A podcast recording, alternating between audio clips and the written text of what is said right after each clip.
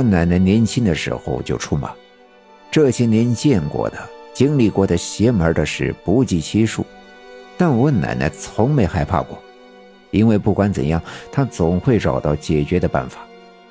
而刚才她看得出来，那两个不是什么邪门的鬼怪，而是两个活人。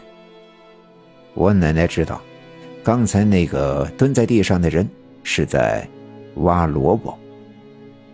农民在秋天把成熟的萝卜从园子里拔出来，为了防止水分流失，会在院子里挖上一个土坑，把萝卜埋在里面，上面盖上苞米秸秆，用来保温，防止泥土上冻。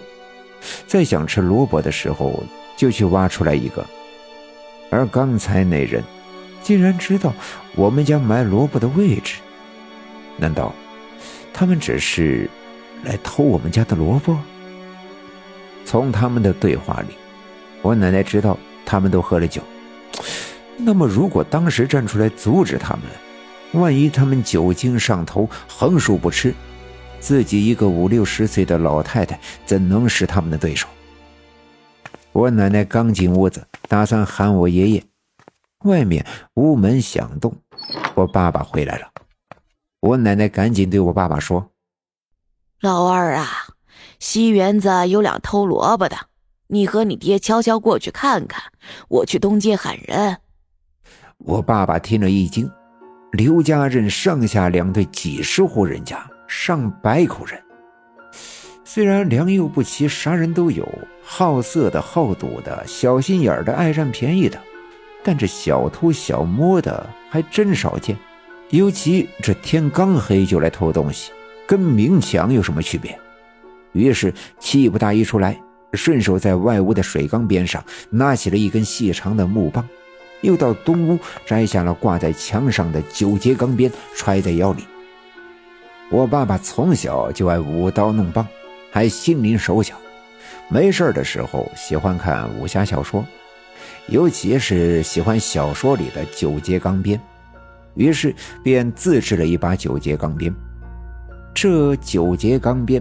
是在一根一尺长的槐木手柄上拴了一根用大拇指粗细的钢筋做成的铁链，铁链一共有八节，那头挂了一根半尺长的一端磨尖了的铁筋，整个九节钢鞭足有几斤重。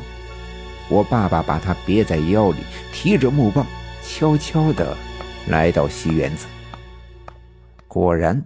那个挖萝卜的人还蹲在地上，用一根小木棍一下下的挖掘。我爸爸悄悄的凑近，大喊了一声：“嘿，胆子不小呀，敢来我家偷东西！”那个人完全没防备，被这一嗓子吓了一跳，身子向后一仰，差点躺在地上。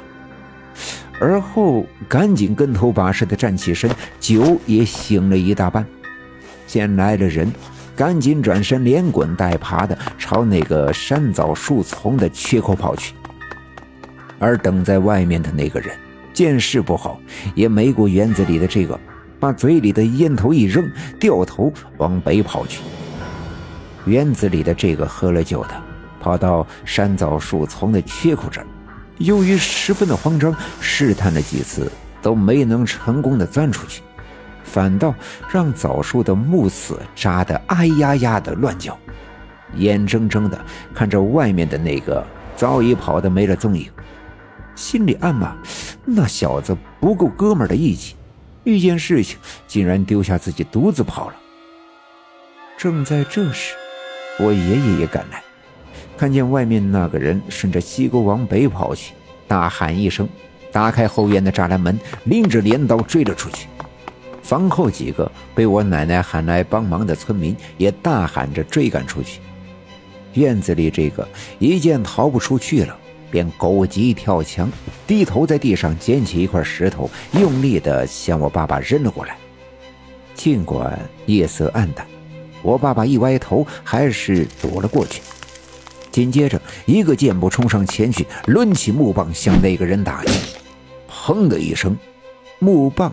结结实实的搭在那个人的肩膀上，那人疼得哎呀的叫了一声。但那个人身材还算是魁梧。这一下虽然打得不轻，但是他却没倒下。我爸爸将棍子一顺，向他戳了过去。别看这人喝了点酒，身手呀还算是敏捷，一闪身躲开，伸手一把抓住了木棒，用力的往怀里拽。这人力气很大，我爸爸没防备，差点被他拽了个趔趄。我爸爸灵机一动，借着他往怀里拉木棍的劲儿，身子往前一送，右手从腰里拽出钢鞭。照着那人的肩膀由上至下抡圆了就是一下，这一下打得结结实实，钢鞭的钢筋尖头一下子抽在他的后背上，这劲头他再也承受不住，扑通一声被打趴在地上。我爸爸冲上前去，一脚踩在他的后背上，趁着他被打得迷迷糊糊，还没缓过神来。把他的双臂弯在后面，拽出他的裤腰带，三下五除二的把他捆了起来。我爸爸是小分队长，抓个人绑个绳子那是拿手好戏。伸手抓着他的胳膊，一用力将他拉了出来。